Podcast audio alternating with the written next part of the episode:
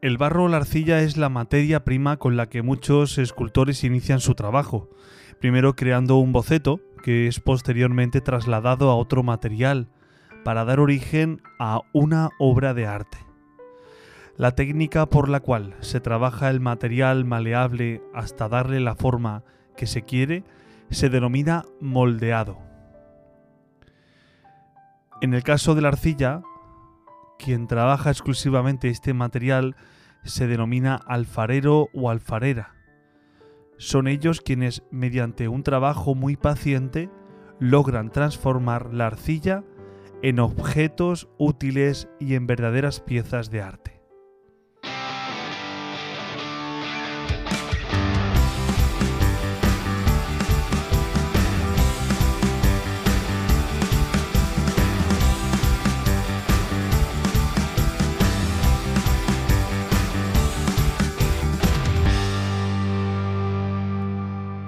Bueno, pues un jueves más eh, aquí en directo en Torrevieja Radio. Gracias por ofrecernos este espacio. Recuerden que pueden seguirnos en nuestras redes sociales, en Instagram, arroba soy Pedro y en Facebook Pedro Paya Jiménez. Eh, nos gusta también pues que vosotros interactuéis con vuestros comentarios, con vuestras opiniones, ofreciendo eh, o proponiendo temas mm, que os gustaría que, tratáramos desde nuestro punto de vista, desde pues nuestra manera de ver las cosas. Así es como, como lo veo yo. Y, bueno, pues eh, en ello estamos. Hoy traemos una reflexión, hemos hablado de la historia del alfarero.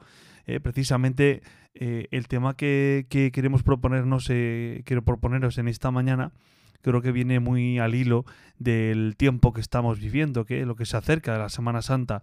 Gracias al proceso de, de modelado, eh, podemos ver cómo algo tan sencillo como la arcilla, el barro, y se puede transformar en algo más complejo, ¿no?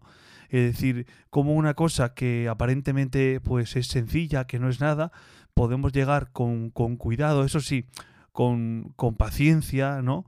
Con paciencia eh, se puede llegar a, lograr transformar esa arcilla en un objeto muy valioso, en grandes obras de arte. ¿Y de qué queremos hablar hoy? Pues queremos tratar el tema de la conversión, ¿no?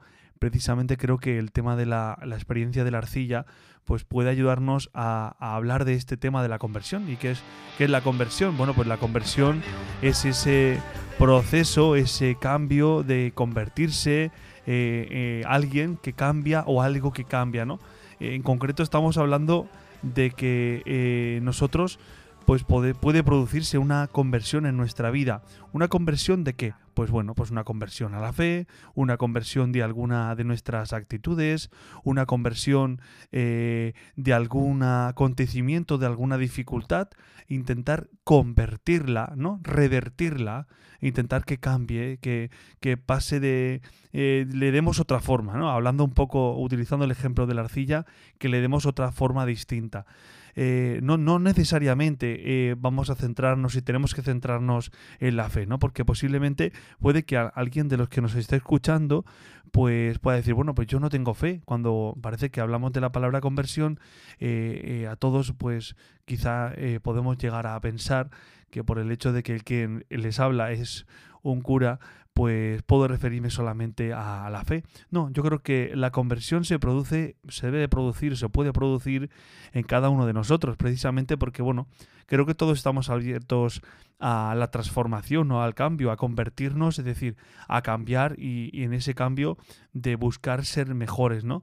Es decir, el deseo, es verdad que el deseo de conversión siempre mm, lleva un poco a, cambiar ciertas actitudes de nuestra vida que quizá no estamos haciendo bien, ¿no?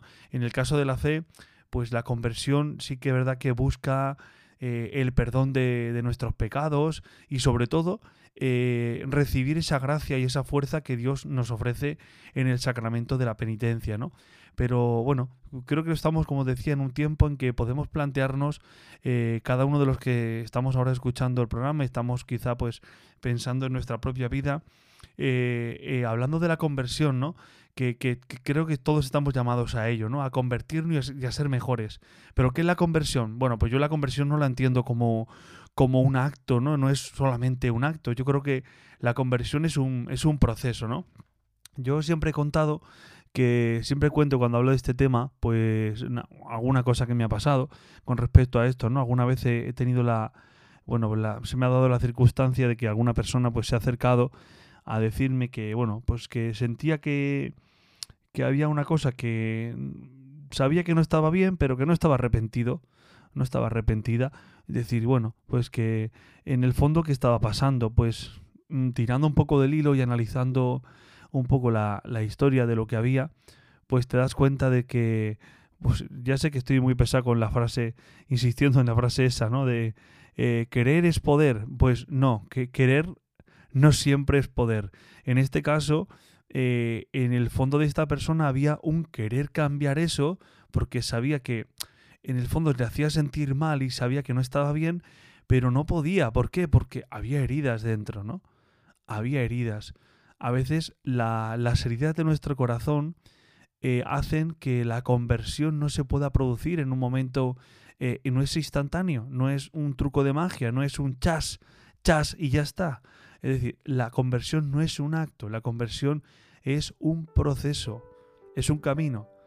Por eso, si, si hay algo de tu vida, si hay algo de nuestra vida, que sabemos que no estamos haciendo bien, ¿eh? que sabemos que no nos hace sentir bien, pues porque hemos tenido algo con alguna persona o porque hay una parte de, nuestro, de nuestro acontecer, de nuestros actos, que sabemos que no estamos haciendo bien, quizás es el momento de pensar si hay alguna herida en tu vida que hace que te dificulte esa conversión o ese cambio. Porque mm, si hay algo en tu vida que, que crees que debes de cambiar, creo que es el momento de preguntarte de si es momento de hacerlo, ¿no? ¿Hay algo que tienes que cambiar? ¿Hay algo que, que te está haciendo daño? ¿Que tienes, pues eso, que te ha hecho una herida? Pues hay que ir curándola poco a poco. Cuanto más tiempo pasa, yo recuerdo cuando alguna vez me he caído jugando en el campo con mis primos, que mi, mi madre me decía, pues no te rasques la herida, ¿no? Hay que curársela bien, porque si no se desinfecta la herida, al final la herida pues sigue, sigue creciendo, ¿no? ¿no? es- que siga creciendo, pero se infecta y finalmente no se cura. Entonces, cuanto antes se ponga uno en manos de alguien que le pueda ayudar, pues mucho mejor. Y es verdad que todo lo hemos vivido cuando alguien va a curarte la herida que pica un montón, duele un montón.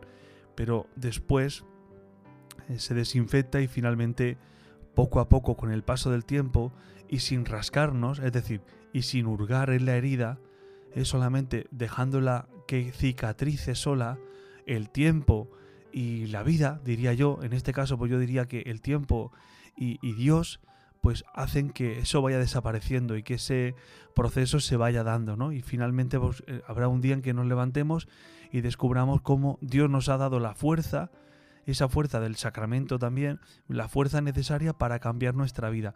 Y aquello que ayer nos parecía una montaña muy grande, difícil de superar, pues finalmente nos damos cuenta de que hemos sido capaces capaces de hacerlo, ¿no?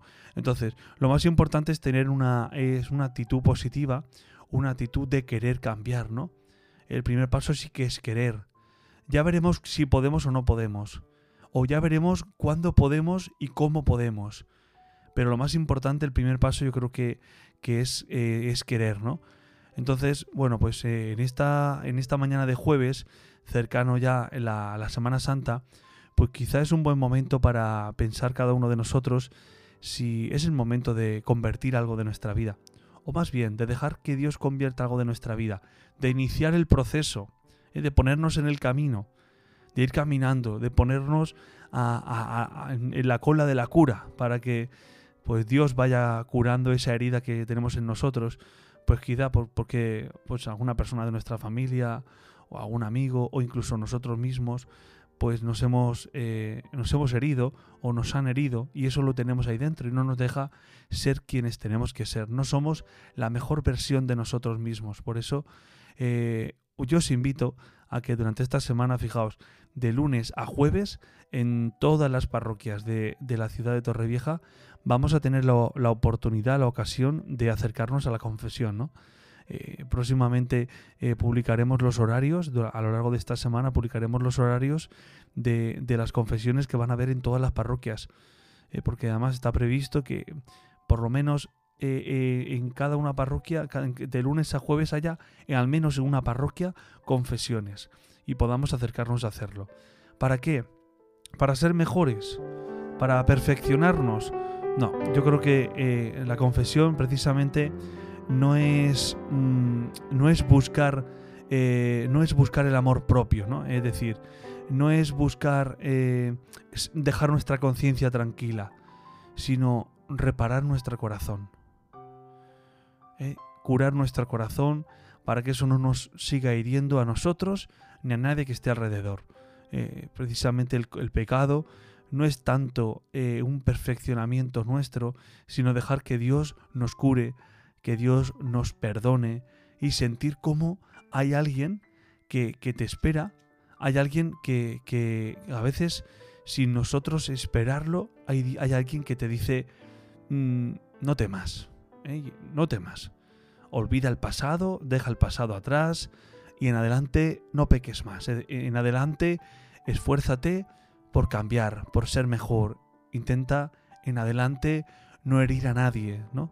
Así que vamos a, a pedirle, pues eh, en este pórtico ya casi de la Semana Santa, pues vamos a pedirle a Dios, o cada uno que le pida a quien quiera, a lo que quiera, pero sobre todo vamos a abrirnos, si os parece, eh, con actitud de conversión, con actitud de cambio a, a lo que está por venir.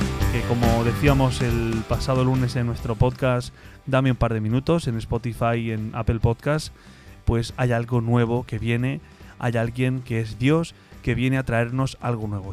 Así que vamos a abrirnos a la conversión, vamos a dejar que Dios nos cambie el corazón y vamos a curar las heridas de nuestra vida.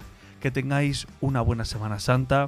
Nos vemos ya dentro de dos semanas, ¿vale? Porque eh, eh, haremos un descanso, un dos semanas de descanso, pero nos veremos dentro de dos, tres semanas y volveremos a retomar el tema. Si estáis, pues, eh, si queréis proponernos algún tema que queráis que tratemos, pues os diremos siempre cómo lo vemos nosotros, os daremos nuestra opinión. Acordaos, seguidnos en nuestras redes sociales, en Instagram, arroba soy Pedro PG y en Facebook Pedro Payá Jiménez. Gracias a Torrevieja Radio por este espacio, muchas gracias por vuestro trabajo y que tengáis una buena Semana Santa. Nos vemos.